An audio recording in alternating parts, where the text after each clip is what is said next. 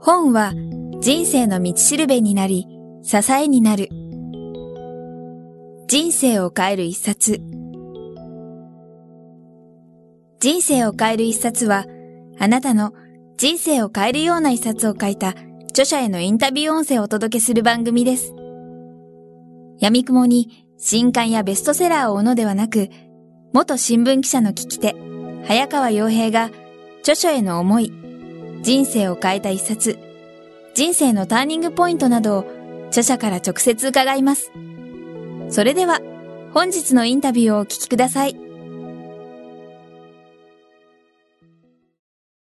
皆さんこんにちは。インタビュアーの早川洋平です。人生を変える一冊。今日は第120人目のインタビューということで、えー、この方をお迎えしています。飛鳥出版社から発売中のやっぱりインフレがやってくる、えー、著者の沢上篤人さんです。沢上さんよろしくお願いします。よろしくお願いします、えー、今日はお迎えしていますとお話しましたが実は、えー、沢上ファンドさんに、えー、伺っています。大変緊張しておりますいえいえよろしくお願いいたします。はい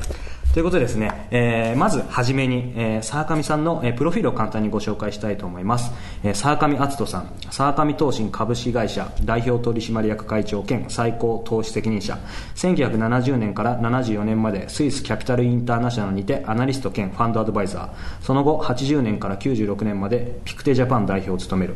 96年に沢上投資顧問を設立。99年には日本初の独立系投資信託会社である沢上投資を設立。沢上ファンド1本のみの運用で純資産2000億円顧客数は12万人を超え日本における長期投資のパイオニアとして熱い支持を集めている。ということでですね、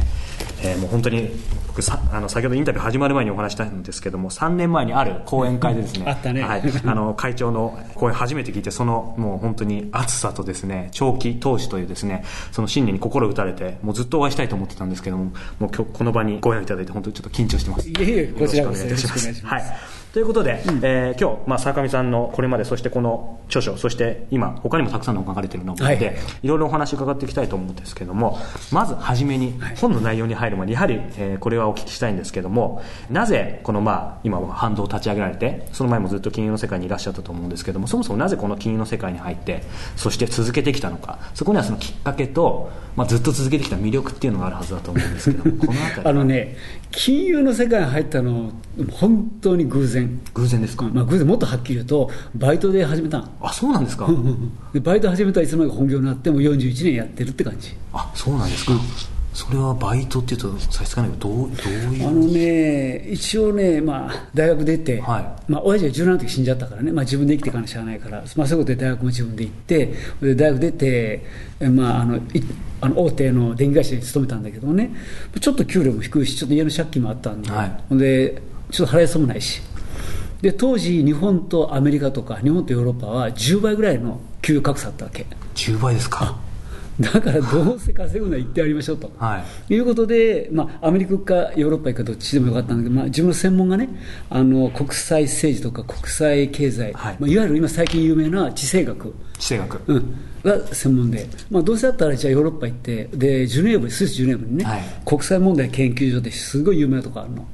じゃあ行くそこ行ったろうとそこで、まあ、ドクターコース、あドクターマスター一緒なんだけどね、それまず学生登録して。学生登録した上で新聞に広告出したんよ、はい、要するにね黙っていくと皿洗いとか通訳ぐらいしかないの仕事ところが、まあ、できるだけあのヨーロッパなんかとね、はい、高いところから就職滑り込まないと上上がれないんだよ、はい、あっちの世界って階級社会だから、はい、だから、まあ、ドクターコースの学生で、まあ、英語とフランス語できて、まあ、経済知識あることでやったら21通返事来たでたまたま最初のそのインタビューして、最初のところ受かっちゃったわけ、すぐ。受かったのはもう世界でも指折りの長期運用会社なの、はいでそこへバイトで入ったわけ。それがスイスキャピタルのそうそうそうそうそうそう、うん、それで入ってもちろんね、はい、契約はあの1日2時間。週5日。2時間ですか？そう。バイトだもんで週10時間、はい。ね、ところがそれがあの日本で、まあ、大手電気会社に勤めていた頃の給料高いの月給より高いんだよ。2時間です週週、ね、週10時間で、はい、ね、月給が。もうご機嫌でバイト始めた、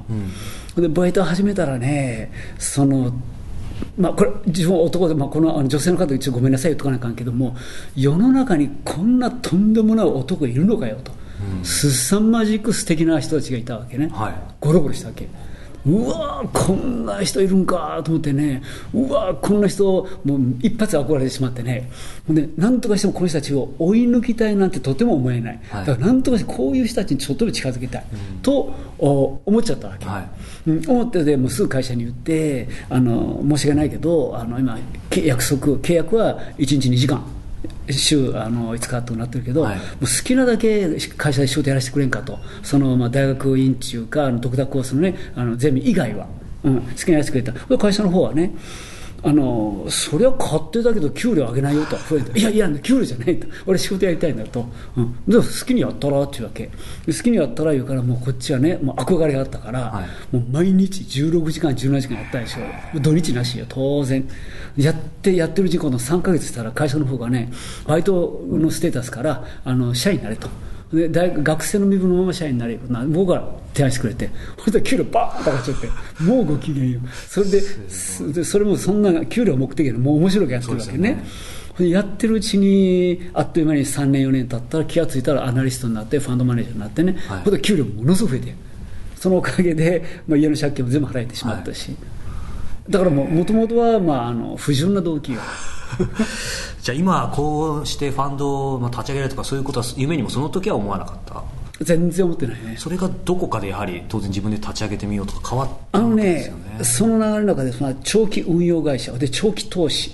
のあの面白さ、醍醐味、素晴らしさ、素敵さ、はい、そういうのをたっぷり味わって、でこれは世の中にいいことだと、はい、これはやっぱり世の中大事だと、だからその長期投資を使って、いい世の中、はい、人々、いい皆さんね、多くの人々の幸せ、ね、あるいはその将来に対してね、いろんなお手伝いできるなると、これもはっきりあの一方向づけできたよね。うん、そういう方向でできて、74年までいて、75年帰ってきて、はい、では日本で仕事やりながら、徐々に徐々にその自分の構想を温めていったわけ。なるほど。今、長期投資ってキーワード出ましたけど、これはまさにあの沢上さんとは、まあ、あの本当に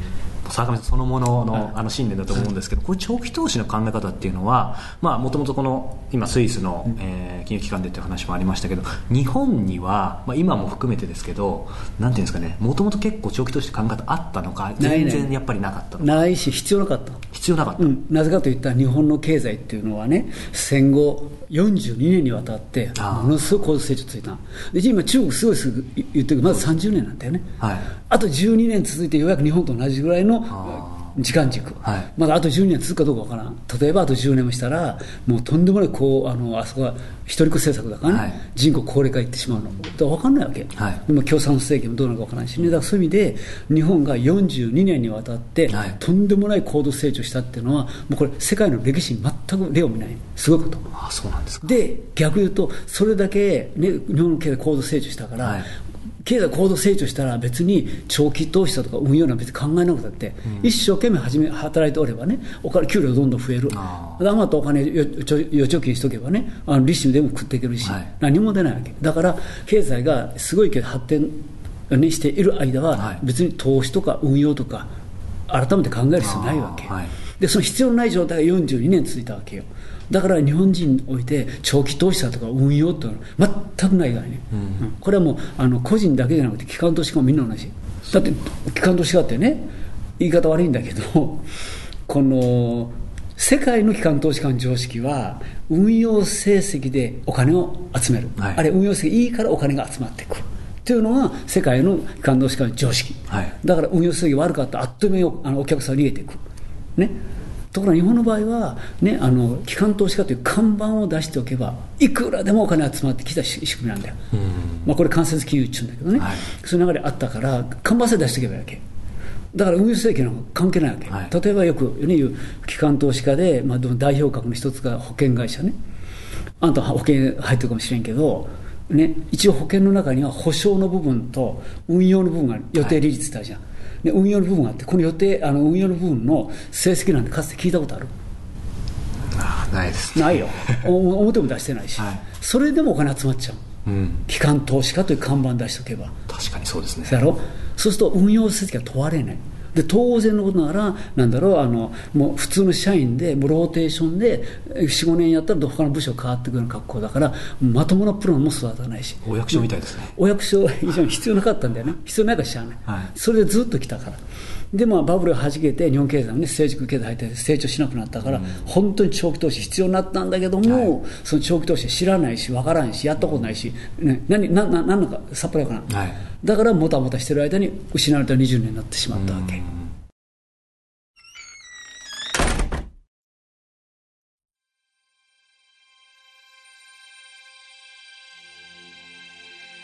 本日のインタビューはいかがでしたか？渡辺美希さんや茂木健一郎さんら、過去にお届けした100人以上の著者インタビューは、すべて人生を変える一冊のサイトより無料でダウンロードできます。もっとインタビューを楽しみたいという方は、ぜひお聞きください。